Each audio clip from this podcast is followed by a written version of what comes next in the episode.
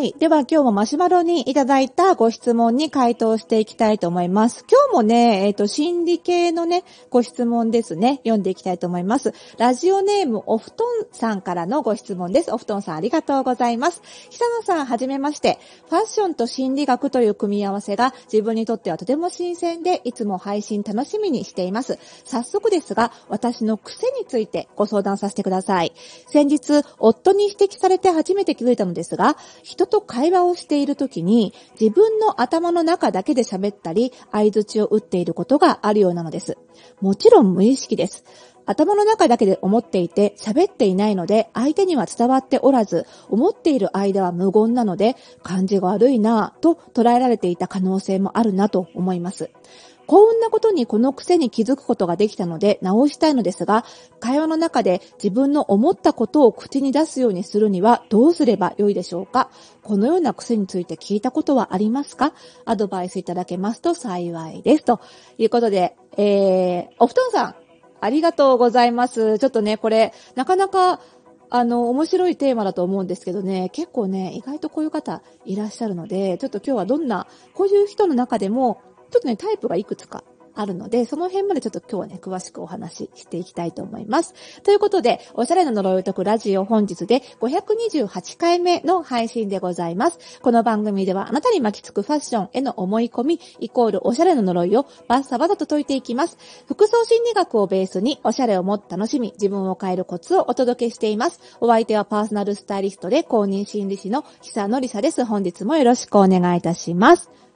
さて、えーと、その、話してるときに、その、まあ、人間誰でも、その、言語を覚えて以降というものはですね、何か考えるときに自分の頭の中で自分の声が鳴っているような感じでものを考える人がおそらくほとんどであろうと思うんですよね。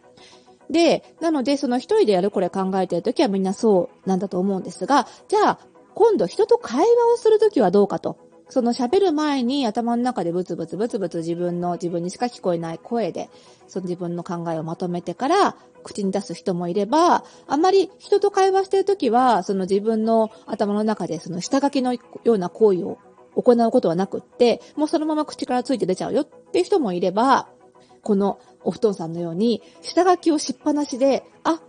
清書するの忘れてたっていう人も実はいるわけで、この辺ね、実は結構個人差が多いんですよ。で、その人がどうかって、人の頭の中がどうか、人の思考回路がどうかって私たちは一生覗くことはできないので、あんまりね、話題には上がらないとは思うんですよね。だから今回、その、お布団さんは、夫さんっていうすごく近しい存在の人が、お布団さんを見ていて、あれ？これは？って気づいたから、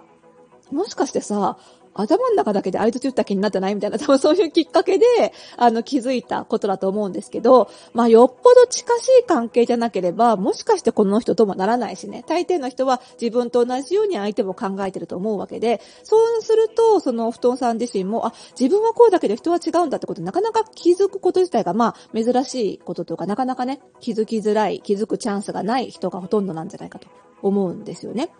で、その、まあ、やっぱり、その人によって、そのアウトプットが得意というか、その、やめろって言われても出ちゃう人、その、寄せばいいのに一言多いみたいなのもいるじゃないですか。そこでなんでそこまで言っちゃうんだみたいな風に、そのアウトプットを止めたくても止められない人ぐらい、その自然に、考えてることが口から出てしまう人もいれば、このお布団さんのように、すごい考えてるんだけど、全然口から出てこない。つまり、そのアウトプットのハードルが高い人もいれば、その、なんていうのかな、蛇口が緩いっていうのかな 蛇口が緩くて、そう、閉めても閉めてもちょろちょろちょろちょろ出ちゃうみたいな人もいれば、そう硬くて、一生懸命開けないと言葉が出てこない人もいて、この辺は結構ね、やっぱり個人差が実はあるものなんですよね。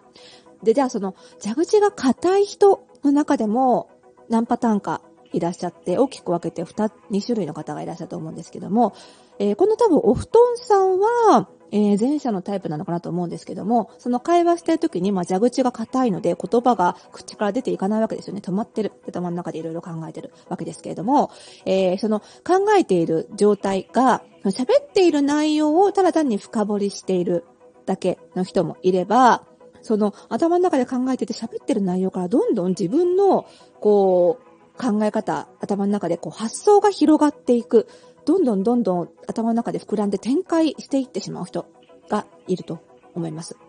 で、あの、まあ、前者のタイプの人、その多分お布団さんもこちらのタイプかと思うんですけども、喋ってる内容を深めているだけの人の場合には、こう、久々にはって気が正気に書いてとか我に返って、何か口に出した時には、まあ、喋ってた会話からずれた発言にはならないけれども、あ、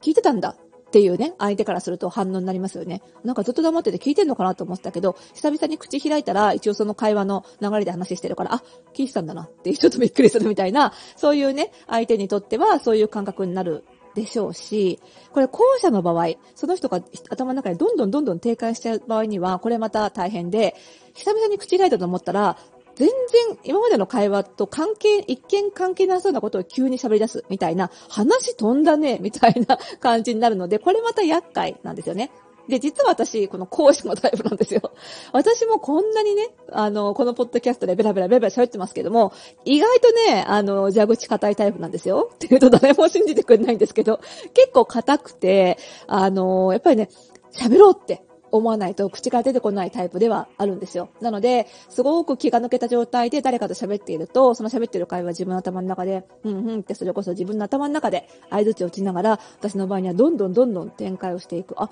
そうかそうか、なん、例えばなんだろうな。チョコレートの話をしてるとすれば、あ、そうか、チョコレート、チョコレートって言えば、この間のバレンタインにチョコであげようと思ったけど、あの、取引先の方にはチョコじゃなくって〇〇をハンカチあげたんだっけな。ハンカチって言えば、今度あげるとき同じハンカチじゃない方がいいからみたいな感じで、どんどんどんどん展開していって、あ、そういえば、あの、こういうギフトって、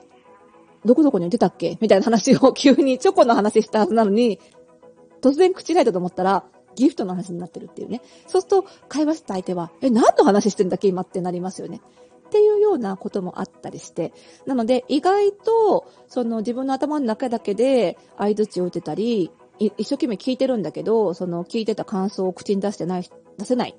って人も多いし、なんならそれを展開させてしまって、全然違う話になっちゃうっていう人もいるしということで、あの、そういうタイプの人は結構いるなと思うんですよね。で、こういうタイプの人ってどうかな？お布団さんもそうじゃないかと思うんですけど、結構、メールとか LINE、特に LINE だな。LINE の返信もしなかったりするんですよ。っていうのは会話と一緒で返事した気になっちゃうっていう読んで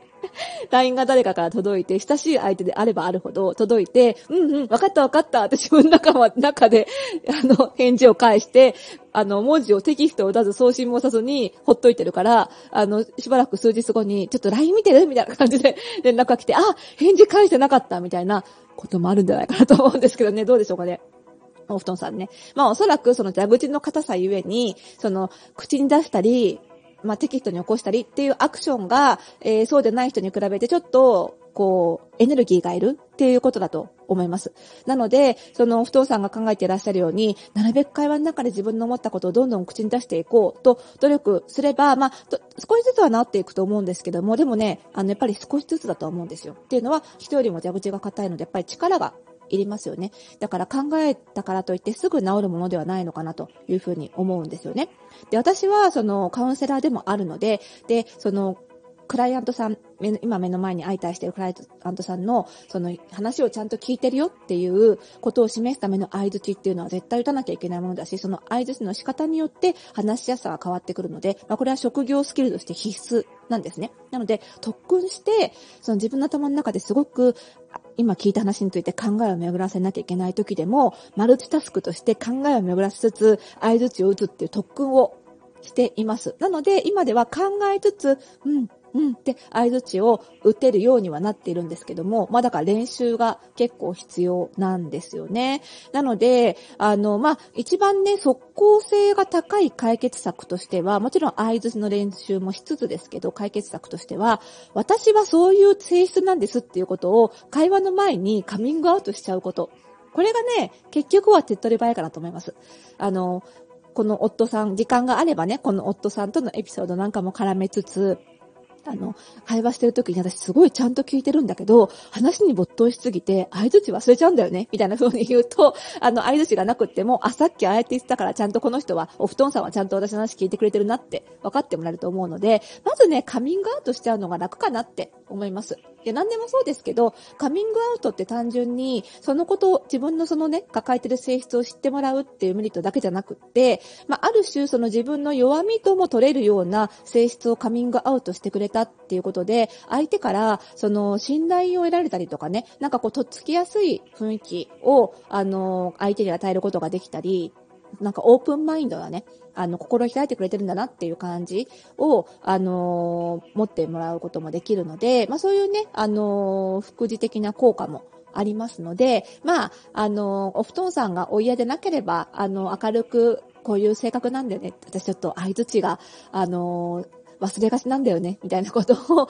先にカミングアウトしておくのがいいんじゃないかな、なんていうふうに思います。ぜひぜひ参考になさってみてください。ということでね、その皆さんから送ってもらった質問がね、だんだん尽きてきましたよ。はい。今ならご質問を送りいただければ、比較的早く取り上げることができると思いますので、どしどし、えー、ご質問、お悩みお送りください。えー、番組概要欄にありますマシュマロからお送りいただくと匿名で送れますので、ぜひご利用ください。ということで、また次回の配信でお会いしましょう。おやすみなさい。